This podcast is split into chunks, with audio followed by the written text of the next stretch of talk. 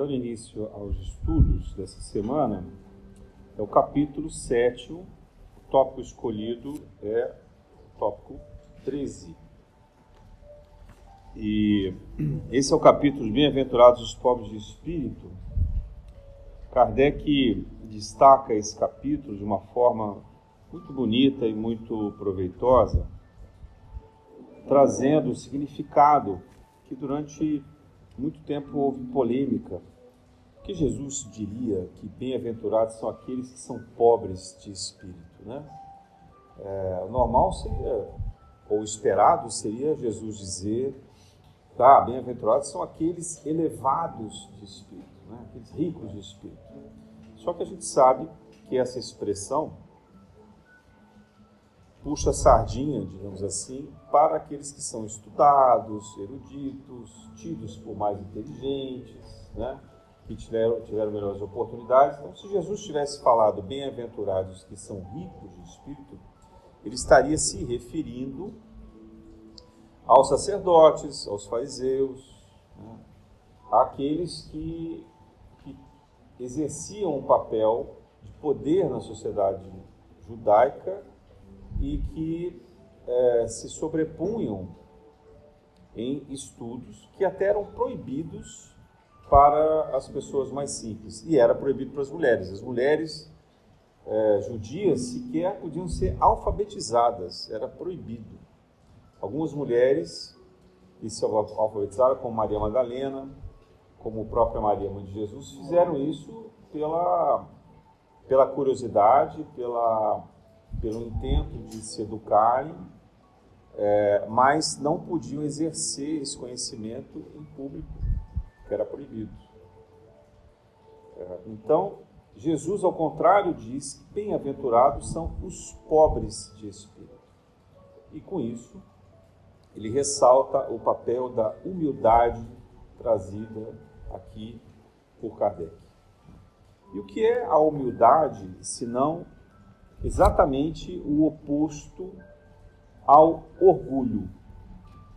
De um lado nós temos a humildade, de outro lado a gente tem o orgulho. Então, Jesus também não fala aqui pobre de espírito no sentido daquele que é ignorante. A gente precisa esclarecer isso. Né? É, pobre de espírito é aquele que é humilde. Então é possível ser sábio e humilde. Na verdade, quanto maior a sabedoria, deve ser proporcional também à humildade. Né? Porque sábio é aquele que usa bem da sua inteligência para desenvolver o bem comum e se engrandecer com o bem que faz à humanidade. Que é isso que nós vamos ver exatamente nesse tópico. Né? É, o papel, então, do, a missão do homem inteligente na Terra. E Kardec deixa exatamente para o tópico final desse capítulo. Então, a, a discussão de hoje, ela trata a esse respeito. Como será que nós devemos nos comportar diante das dificuldades, diante das incertezas diante daquilo que todos nós sentimos como missão. É muito comum uh, a gente encontrar nos ambientes clínicos de terapias, análises, nos consultórios médicos, nas consultas que são feitas a casas religiosas, essa pergunta: qual é a minha missão. Alguns buscam isso de uma forma espiritual, religiosa, digamos assim. Já outros procuram essa missão de uma forma material. Então, encontrar o sucesso, encontrar a riqueza, né? encontrar a, a segurança, a estabilidade, e algumas pessoas tentam achar um meio termo disso, buscando essa missão através do intento de constituir uma família e preparar para os filhos, ou seja, aqueles que são próximos, condições de vida confortáveis, seguras, saudáveis, mas ainda assim, no fundo, permanece um vazio, uma insatisfação, uma tristeza. E para aqueles que procuram isso de uma forma religiosa, infelizmente, nós também encontramos com frequência essa tristeza, essa insatisfação, esse vazio. E isso, então, no nosso tempo, mais ainda. Por quê? Porque até aproximadamente 150, 200 anos atrás, nós tínhamos uma espiritualidade que se baseava em uma fé alienada. Né? Então, um grupo religioso determinava quem era Deus e como nós deveríamos nos comportar para alcançar o reino dos céus. E eu não estou falando apenas do catolicismo aqui, estou falando das religiões em geral. Então, qual era a frustração das pessoas que viviam ou que ainda vivem associadas a essa crença, que é uma crença não raciocinada, é uma crença de dogmas, uma crença de alienação. A, toda a formação estrutural e a justificação que se tem para a tristeza profunda da alma é por não conseguir viver os mandamentos. Para aquele que é muito religioso, e quanto mais fanático no sentido dessa religião, mais ele culpa a incapacidade dele corresponder aos mandamentos. Então ele não consegue fazer tudo aquilo que as igrejas determinam que ele faça. Que o padre, o pastor, o guru, o que quer que seja. Né? Então, pode ser as práticas, é, os exercícios de meditação, de caridade, pode ser os sacramentos, podem ser as orações, pode ser os hábitos, pode ser o que for. Sempre tem uma falta, sempre tem um pecado, sempre tem uma falha. E aí volta para o início, porque isso vem recheado de um sentimento de culpa que não termina nunca, porque nós somos pessoas falíveis. Veja, Jesus em nenhum momento ele acusa ou julga ninguém pelas faltas que comete. Jesus também não faz questão de ressaltar os defeitos de cada um, os costumes, os hábitos. Os únicos hábitos que ele critica em público são aqueles ligados ao Templo de Jerusalém. São aqueles ligados à exploração do povo judeu, da enganação do povo judeu que os fariseus, os sacerdotes, os levitas faziam. Isso Jesus se indispõe. Veja, Jesus não criticou os romanos. Ele podia ter criticado, ah, vocês estão explorando como escravos o povo judeu. Não, Jesus não fez isso. Mas perante os sacerdotes, que eram aqueles mediadores da espiritualidade, esses ele chamou de sepulcros caiados.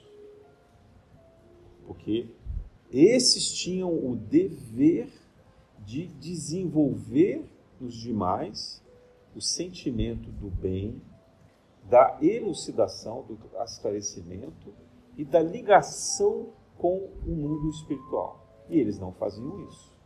Aliás, faziam por interesse e faziam de uma forma teatral e de uma maneira falsa, que eles não eram sinceros. Tinha exceção? Tinha exceção, claro que tinha. Né? A gente encontra alguns exemplos na Bíblia dessas exceções de sacerdotes. Então, por exemplo, quando Jesus é levado ao Templo de Jerusalém, à frente deles se deparam alguns sacerdotes que reconheceram naquela criança uma sabedoria e conversaram com ele por horas e horas, porque perceberam que ali podia estar aquele que eles imaginavam como Messias. Também havia um sacerdote, lendo a história de Maria de Nazaré, que a instruiu, que acompanhava a família, etc. Também era um sacerdote dedicado, humilde. Né? Nós vemos outros sacerdotes como discípulos de Jesus, que, como Nicodemos, que buscava a compreensão. Embora aquilo fosse um choque, uma contradição para ele, com os ensinamentos que ele tinha, ele buscava essa compreensão. Certamente alguns outros que a Bíblia não cita também eram exemplos de pessoas positivas, de pessoas desinteressadas, que buscavam verdadeiramente a verdade e fazer o bem, portanto, cumprindo o papel de ligação espiritual. Mas Jesus se dirigia principalmente àqueles que eram do Sinédrio, que foi justamente o grupo que o condenou. Né? Ou seja, era o grupo de sacerdotes poderosos, de fariseus poderosos, que controlavam as decisões, o dinheiro, né, as arrecadações do templo e todo o fluxo de enganação a que estavam sujeitos os, uh, o povo judeu. Então, contra esses, Jesus de fato ele recrimina. Mas, é, em nenhum outro momento a gente vê Jesus criticando, é, chamando a atenção do comportamento de quem quer que fosse. E por que, que Jesus não faz isso? Porque ele sabe da nossa condição de seres falíveis. Não adianta ficar ressaltando para a pessoa que ela tem defeito. Né? Imagina se você está num relacionamento e você começa o tempo inteiro a dizer para a pessoa, ah, mas você não dá, eu não consigo aguentar você por causa disso. Seja o seu filho, né, seu, seus pais, ou seu cônjuge, quem quer que for, seu irmão, começar falar dos defeitos, e a gente faz muito isso em família, né? fica um ambiente horroroso, um ambiente de, de briga, porque a gente de fato sabe quais são os defeitos daqueles com quem a gente convive. Mas não é de bom tom que a gente fique o tempo inteiro ressaltando esses defeitos. Então a preocupação de Jesus é muito mais fazer com que as pessoas aprendam a conviver com seus próprios defeitos, mas olhar para fora, olhar para o próximo, porque é na, na, dedicação ao próximo, no amor ao próximo, na caridade, que a gente corrige os próprios defeitos. Porque quando a gente compreende a atitude do outro, quando a gente se depara com a falibilidade, com aquilo que há de fragilidade no comportamento alheio, então a gente se dá conta que nós também somos frágeis, que nós também erramos. Portanto, é preciso atingir esse estágio de pobreza de espírito, ou seja, de não ter orgulho. Não importa quais são as nossas qualidades, não importa quais são os, os conhecimentos que nós temos, as vitórias sociais que a gente alcançou na Terra. Para a espiritualidade, aquilo que conta são os bens do eu interior que a gente cultivou. E dentre esses bens, aquele que mais se destaca é a humildade. Na verdade, ele se destaca como um bem que serve de um alicerce para os demais. A humildade serve de alicerce para todas as outras virtudes. Porque nós podemos pensar nos exemplos que nós temos hoje, no mundo encarnado que vivemos, das pessoas muito inteligentes, mas que não têm qualquer conexão com o espírito, com o bem comum. Quais são as escolhas que a gente vê dessas pessoas? Normalmente elas são muito ricas, porque elas dedicaram e dedicam muito tempo à aquisição de riquezas. Elas são pessoas que conseguem uma relação de poder na sociedade, porque elas se preocupam muito em dominar, em ter o controle sobre as coisas, a fim de garantir essa estabilidade, essa segurança, essa riqueza que elas buscam pela inteligência delas elas muitas vezes acabam sendo donas da verdade, né? se impondo no seu conhecimento, e elas são muito astutas. Então, às vezes, não, não que elas não estejam certas, mas elas constroem um raciocínio com tanta convicção, com tanta firmeza e tanto argumento difícil, às vezes, argumentos científicos, argumentos de cálculos matemáticos, de relatórios, né? de domínios das ciências, ou da posição social que elas ocupam que intimida qualquer outro que tenta argumentar contra elas. Então, a inteligência, quando não encontra um campo fértil de humildade, ela serve à arrogância. ela se associa ao orgulho. E é só olhar o que acontece na sociedade. É só olhar o que acontece nas crises que a gente vê, financeiras, políticas e etc. Né? É, vira e mexe a gente tem casos de empresas que vão à falência, pedem a recuperação judicial, etc., é, com dívidas enormes, e o argumento daqueles que deveriam olhar pelo bem daquela empresa é de que, ah, eu não sabia. Né? E aí, eu não sabia, eu não sabia, eu não sabia, fica por isso mesmo. E a gente vê isso também entre os governantes. Ah, eu, eu não sabia, né? eu não sabia. Ou então uma negação maliciosa. Não, eu não fiz. Como os casos que a gente assiste agora na mídia de pessoas famosas acusadas de crimes, de abusos sexuais, etc. Então, as pessoas que estão desconectadas da espiritualidade, elas não enxergam ah, uma condição ética de vida. Não há uma vida preocupada em produzir o bem comum.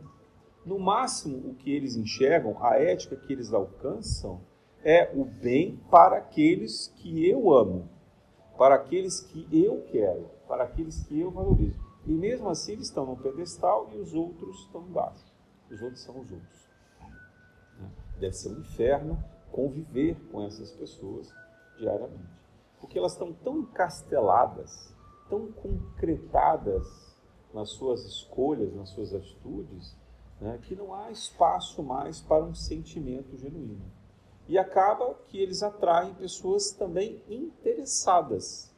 Eles também não conseguem ah, reconhecer outras pessoas que espontaneamente, que genuinamente tentam se aproximar delas. Por quê? Porque eles só olham o próprio umbigo, né? os próprios interesses. Então, isso é um processo de alienação, é um processo de transtorno profundo da psique, das suas emoções, e esse, esse encastelamento, certamente, no desencarne e depois em outras encarnações, irá provocar, quando não já na vida encarnada, colapsos nervosos, né? desequilíbrios mentais que irão desencadear processos psicóticos várias e várias encarnações. Então é isso que a gente já antecipa, porque é o que a gente assiste constantemente na espiritualidade. E, e esses, esses espíritos só vão se reencontrar, se reequilibrar em processos muito dolorosos de perdas, de sacrifícios, em condições muito é, muito duras para que eles possam aos poucos ir quebrando essa construção mental, esse labirinto mental que eles mesmos fizeram.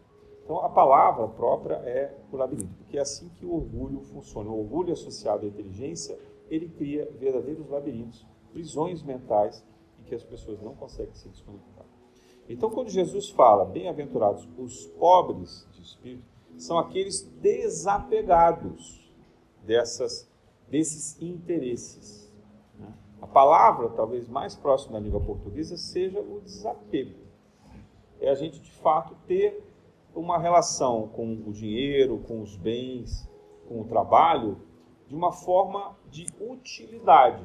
Olha, eu vou usar isso de uma maneira que me é útil, mas ao mesmo tempo preocupada com o bem comum.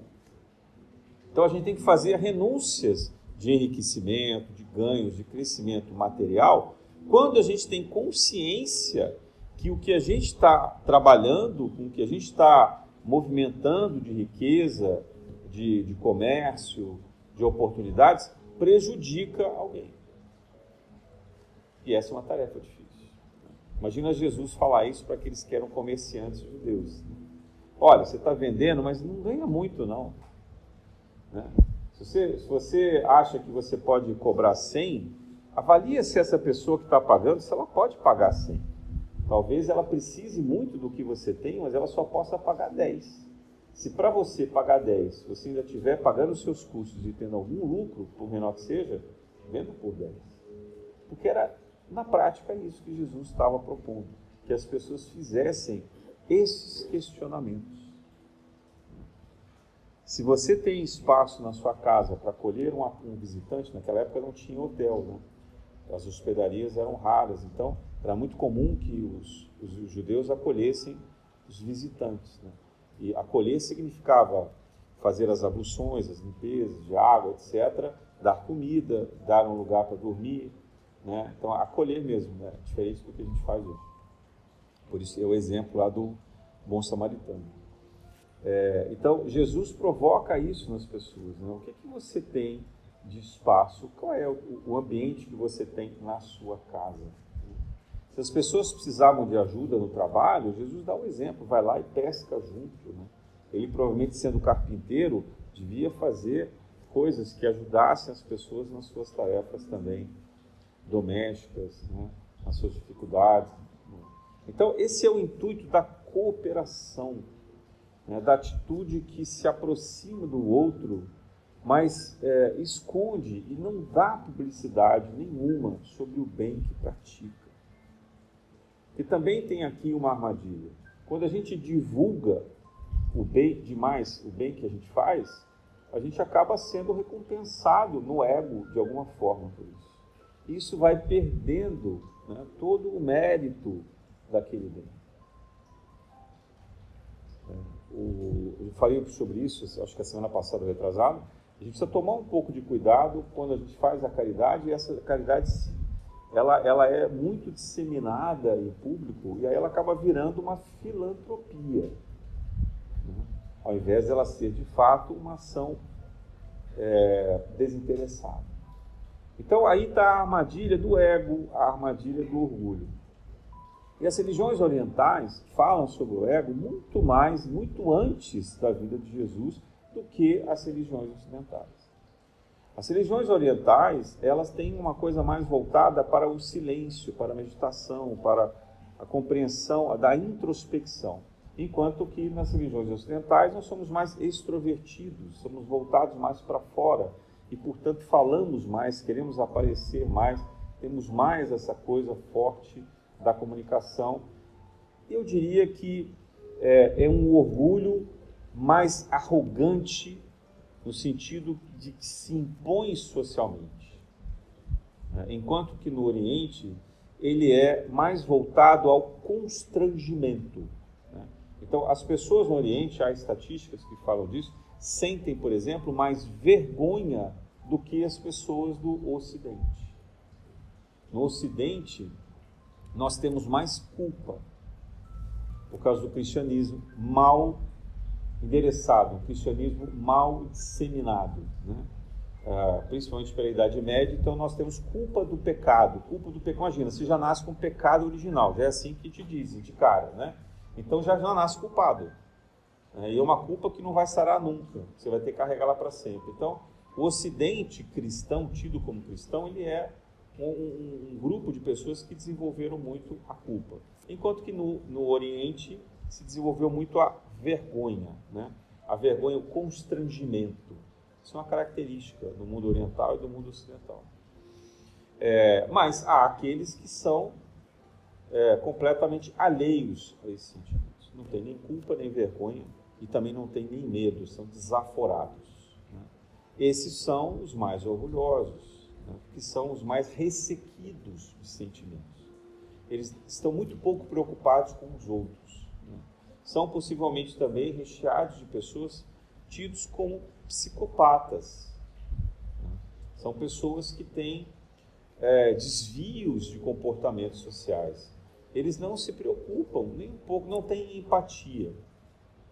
Nós temos muitas pessoas encarnadas na Terra que não têm empatia. Não adianta fazer o discurso sobre empatia com elas. Eu discutia sobre isso essa semana com a minha terapeuta muito revoltado com uma situação específica é, que eu percebi nessas condições de país, nessas condições de vida que a gente leva, e eu tentando é, estudar se pela psicanálise, até mesmo pelo direito, pelo estudo da filosofia, se haveria uma saída para criar um, uma modificação social, uma educação, um processo pedagógico social. E é frustrante perceber que quando as pessoas se encontram nessa condição de frieza empática, não há remédio social para isso. Há remédio religioso. O Espiritismo propõe a cura pela caridade, pelos tratamentos mediúnicos que a gente faz. Né? Mas a pessoa tem que querer. Agora, se ela já não tem empatia, né? porque a gente fala assim, ah, fulano não acredita em nada. Eu vejo muita gente me preocupar e falar assim, ah, como é que eu faço? Né? Meu marido, meu irmão, meu tio, se não é homem, não acredita em nada. Né? Ora, ele não acredita em nada. É uma decisão dele. Né? O, a base da espiritualidade, pelo menos naquela que a gente acredita pelo Espiritismo, é o livre-arbítrio. A gente vê diversos exemplos sobre isso. André Luiz dá o exemplo dele próprio. Ele ficou oito anos aprisionado num umbral porque ele não quis ser socorrido. Ele não pediu socorro. Né? Jesus, quando cura alguém, ele diz: Você quer ser curado? Então eu posso lhe perdoar os pecados, porque você tem que querer ser perdoado. É um, é um gesto de dentro para fora. Então, mas a pessoa que não tem empatia, ela não consegue aceitar nenhum argumento. E ela já está nesse labirinto mental, ela já está nesses conflitos crônicos que não possibilitam para ela enxergar absolutamente nada além da própria construção de verdade que ela tem, que é uma verdade muito simples. Eu vou salvar a mim mesmo e que se der, se eu tiver como, eu carrego alguém comigo. Alguém que eu gosto muito e que acho que vale a pena. O resto que se dane. Né? Essa é a lei a lei que, que se traduziu na nossa, também na nossa economia, de certa forma, é, por aqueles que sobrevivem. E aqui eu não estou nem falando de capitalismo e comunismo, tá? Eu estou falando aqui de economia porque, no sentido do interesse, essa condição de sobrevivência, de sobreposição, né, existiu, de exploração, existe tanto na esquerda quanto na direita, daquilo que se chama de, de ciência econômica né, e de sociologia. É, então, no fundo, no fundo, é a exploração humana. Quando a gente, então, o, quando a gente pensa na, na, na condição de empatia, é, é uma doença crônica. A pessoa que não é empática, ela tem uma sociopatia. E a sociedade vai fazer muito pouco, tem muito pouco de ferramentas para transformar. Rudolf Steiner, quando ele foi chamado pelo, pela família Waldorf, né, que era dona de uma fábrica de cigarros, tinha depois os hotéis, vocês devem ter ouvido falar do Waldorf Astoria. Ele na Alemanha foi convidado por eles para poder é, educar os seus funcionários, porque o proprietário, então o dono dessa, dessa fábrica, ele se encantou muito com os conhecimentos que Rudolf Steiner falava.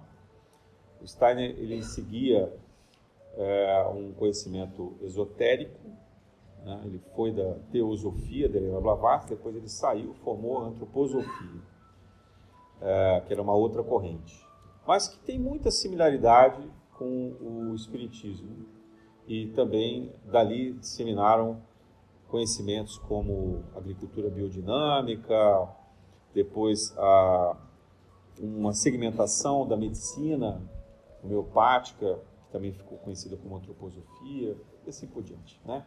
Então, o Steiner ele é convidado pelo dono lá daquela fábrica, pelo senhor Waldorf, que diz, diz assim para ele, ó, venha me ajudar então a formar, educar os meus funcionários, para que eles possam agir e se comportar dessa maneira que você dissemina. Ele disse assim, eu não vou conseguir transformar os seus funcionários. Eu posso cuidar dos, educar os filhos deles, que tiverem até sete anos. Olha o pensamento de Steiner. Porque o conhecimento da ética, a formação ética se faz na primeira infância. Olha a responsabilidade que nós temos com os nossos filhos, com os nossos afilhados, com os nossos sobrinhos, as crianças que a gente cuida. A formação ética se dá na primeira infância, até os sete anos. Se reafirma até os 14 anos. E quando chega aos 21 anos, ou ela está plenificada para ser testada na sociedade, ou dificilmente se conseguirá transformar uma pessoa. Então, no extremo que a gente diz, a pessoa não tem nem culpa, nem vergonha, nem remorso do mal que faz, ou um medo de condenação que seja pelo fanatismo, como que essa pessoa vai se transformar? Ela está convencida completamente na fase adulta de que ela está certa, que o que ela está fazendo é que é o correto. Nós é que somos os idiotas, os ignorantes, que fazemos um monte de coisas erradas. Então, essa pessoa não irá se transformar, a não ser que aconteça um evento, e aí a gente, a gente espera pela espiritualidade, pela providência divina, pela misericórdia divina, algo possivelmente de muita dor, muita perda, muito sofrimento, de muito susto, de muito choque, que de fato tire o chão dessa pessoa e com isso ela se comova de alguma forma, toque o coração dela para que ela desperte de alguma maneira e se transforme.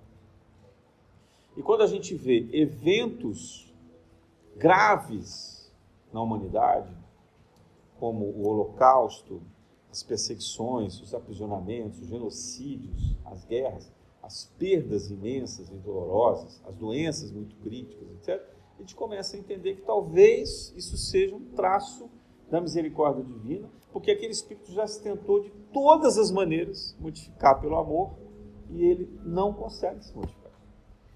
E se ele não passar pela dor, não haverá uma forma dele desconstruir esses labirintos egóicos, essa massa de orgulho, de arrogância, de convicção de falsa verdade que essas pessoas alimentam. E nós, possivelmente, já tivemos nessa posição lá atrás, tá? Não muito distante, não. Hoje nós estamos espertos, estamos aqui tentando evoluir. Mas, possivelmente, na encarnação anterior, ou algumas duas ou três encarnações atrás, a gente estava na mesma situação tivemos que passar pela dor, etc. Né? Possivelmente no Brasil, talvez pela escravidão, né? ou pelas guerras que aconteceram primeiro, Segunda Guerra Mundial e assim por diante, para que nós também quebrássemos essa, essa construção egóica, rígida, que tanto nos atrapalhava. E nós somos inteligentes.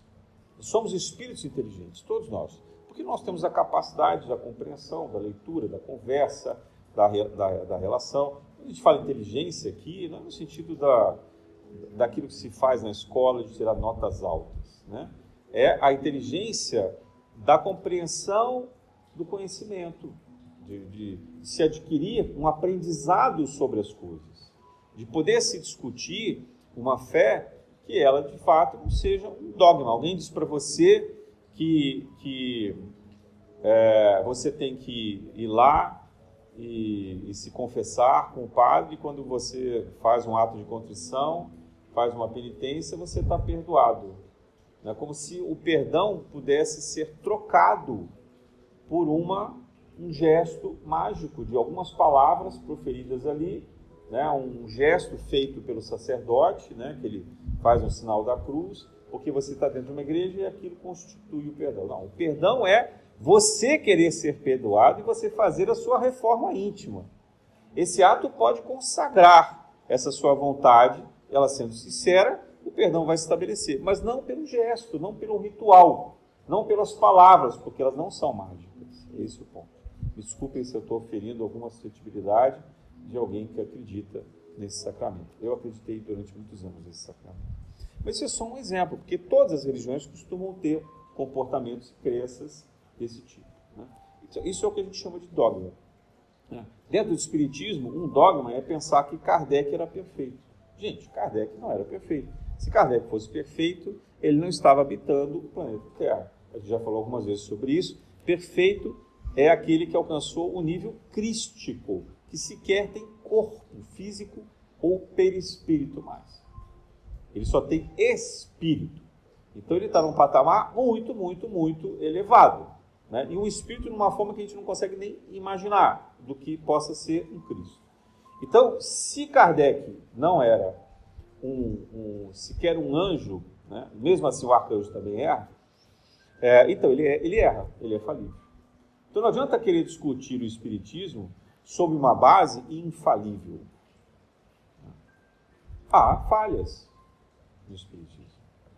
Como há falha em qualquer conhecimento humano. Cabe a nós identificar essas falhas, criticar. E o próprio Kardec, numa humildade, que ele era humilde, né, ele era pobre de coração no sentido do Evangelho, ele já alertou: olha, quando o Espiritismo for confrontado com a ciência, deve prevalecer o conhecimento da ciência.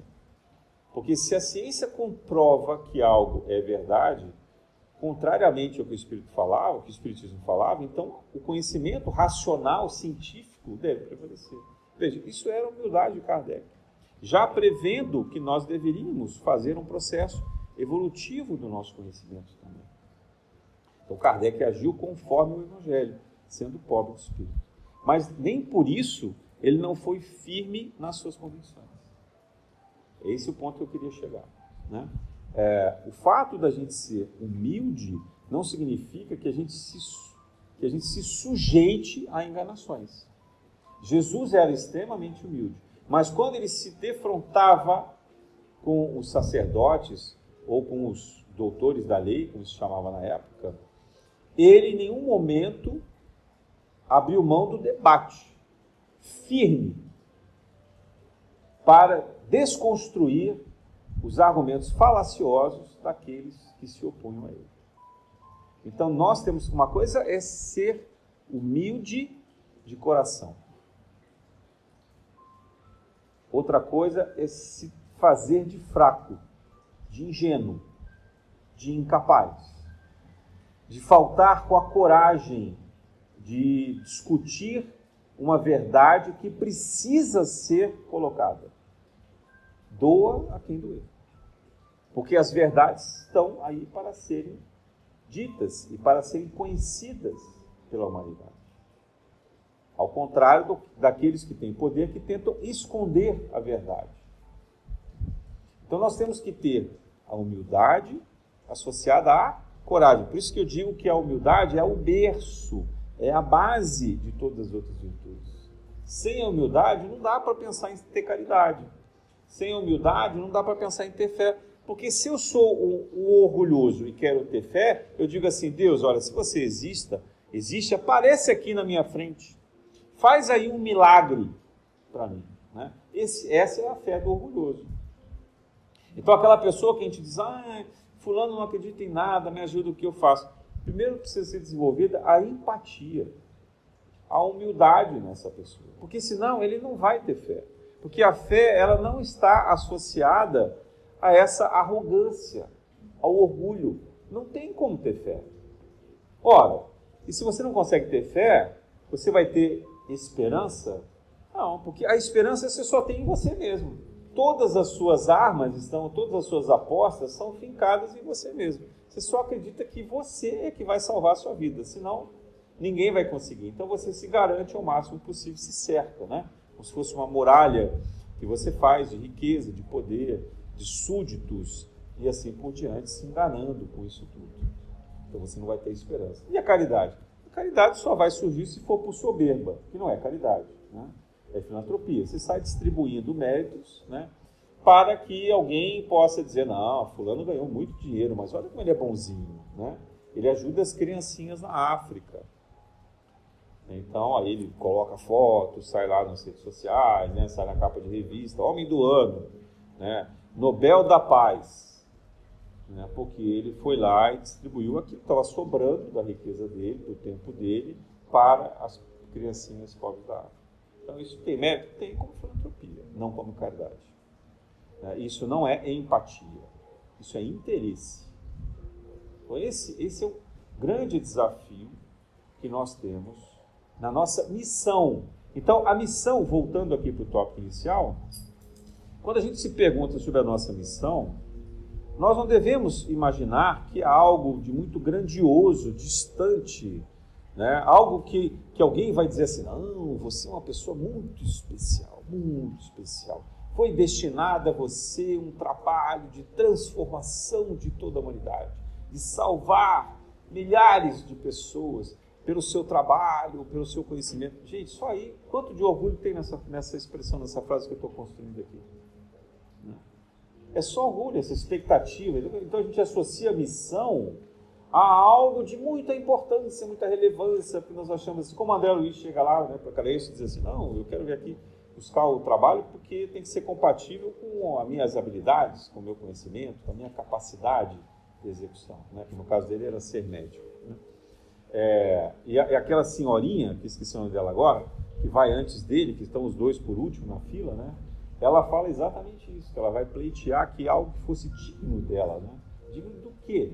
O que, que ela tinha de melhor que os outros para que ela tivesse um trabalho digno e mais importante na cabeça dela? Né? Porque se a gente for pensar em termos de humanidade, para nossa sobrevivência, saneamento público, eu diria que o trabalho do gari possivelmente é o que há de mais importante. Porque se pararem de recolher lixo, a gente vai morrer de infecção todos nós ficaremos doentes.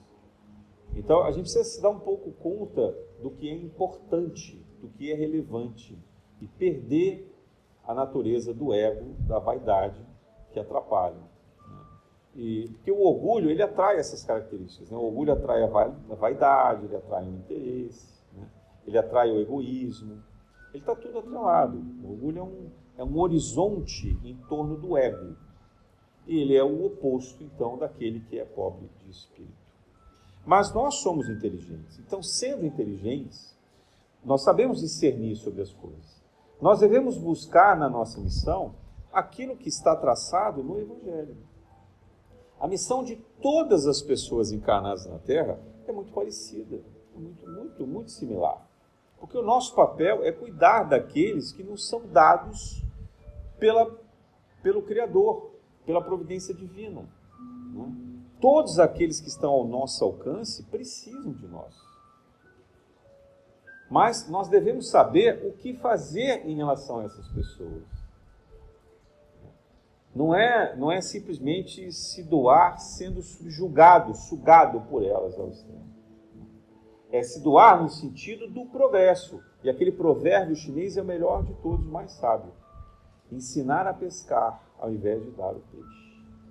Porque o ser humano quer sempre o peixe. Quer sempre que alguém entregue para ele pronto, de preferência já frito, cozido, né?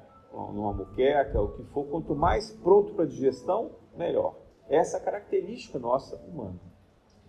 Mas não é assim que a vida nos ensina. Que é melhor ensinar a pescar no sentido do trabalho da, da concatenação das ideias, das escolhas, o elaborar as escolhas corretas em relação à vida, voltadas para o bem comum, para o propósito universal. Que é isso que nós devemos fazer no sentido de amar ao próximo como a si mesmo. Então, a missão do homem inteligente é discernir sobre isso, é perceber que o que é missão, na verdade, é olhar para o outro, para os outros, para o meio ambiente, para a sociedade. É ter gestos que não sejam apenas estratégicos, ou seja, um gesto voltado para um benefício específico que retorna para nós. Não, ele tem que ser estratégico no sentido social, no sentido do bem comum, no sentido universal. Quanto mais universal é uma causa de um bem, mais a nossa escolha deve se voltar para ela. Aí você assim, mas aí eu vou perder muito. Então eu tenho que sair por aí distribuindo meu dinheiro, distribuindo minha riqueza, todas as minhas coisas, meu conhecimento, e aí o que, que vai sobrar para mim? Bom, numa sociedade ideal de amor e fraterno, é a multiplicação dos pães. Né? Que aquele que tira o peixe e o pão que estava escondido e compartilha, vai usufruir do pão e do peixe que o outro também levou para consumir. Então, quando você compartilha o alimento e todo mundo compartilha, sobra alimento. Se nós estivéssemos todos compartilhando os nossos bens, as nossas riquezas, não haveria fome, miséria no mundo. Mas isso é um processo de transformação universal. Então, vamos fazer a nossa parte. Vamos fazer o que der. Guarda o que você precisa né, para sobreviver, para viver de uma forma razoavelmente confortável você e a sua família, Mas preste atenção se de fato não há sobras. Preste atenção se de fato não há o que ser compartilhado. Veja o quanto do seu tempo, o quanto dos seus recursos podem servir a outros que precisam. E faça essa, essa partilha no silêncio. Não precisa divulgar para ninguém. Faça de forma invisível. Pague um pouco melhor para os seus empregados. Compartilhe um pouco mais com os familiares necessitados. Olhe a sua vizinhança. Procure saber daqueles que de fato estão passando fome, necessidades verdadeiras, sinceras. Participe de campanhas é, de, de trabalhos voluntários. Há sempre um trabalho voluntário, uma campanha para pessoas que necessitam ao nosso redor. A gente não precisa ir atravessar a cidade para fazer isso, não precisa ir tão longe. Próximos de nós sempre há algum trabalho, alguma coisa.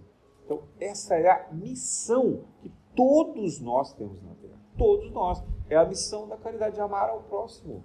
Então, próxima vez vocês se perguntarem assim, ah, qual será a minha missão na Terra? É amar ao próximo. Amar ao próximo como Jesus amou. Desinteressadamente. De forma incondicional. Essa é a nossa missão na Terra. Para nós que somos inteligentes. Porque aqueles que são alienados, aqueles que estão cegos, que têm o coração ainda em forma de pedra, esses, esses não têm condição serem chamados de verdadeiramente inteligentes. Esses são astutos, são espertos, da forma mais nociva que nós podemos conceber. E esses, infelizmente, não herdarão a terra. Não haverá espaço para esses na transição planetária porque a Terra vai ser, já está sendo, um planeta de regeneração. Ora, como é que eu posso regenerar um espírito que sequer tem empatia pelos outros? Ele pode ser o maior gênio de todos. Ele pode ter desenvolvido as melhores tecnologias dos nossos celulares, dos nossos aviões, né, da, da, das, dos robôs cirúrgicos, de, da descoberta das vacinas, não importa. Esse espírito não vai poder ficar na terra, porque ele não tem empatia, ele só faz isso por interesse. Então, possivelmente a humanidade terá que dar um passo atrás em termos de conhecimento, se não vierem outros espíritos inteligentes, missionários, para nos auxiliar e socorrer, que é o que está programado. Mas se não fosse por isso, aqueles que estão aqui encarnados, que se consideram os mais inteligentes, são possivelmente também os menos empáticos, mais orgulhosos e mais egoístas. Isso aqui é uma pena. Então, olhemos para a nossa própria consciência, olhemos para o nosso comportamento, para as nossas escolhas, para pensar se nós estamos fazendo, cumprindo a missão que nos foi destinada, de aprender a praticar o Evangelho de Jesus e sendo assim, portanto, mais humildes de coração. A graça de Deus.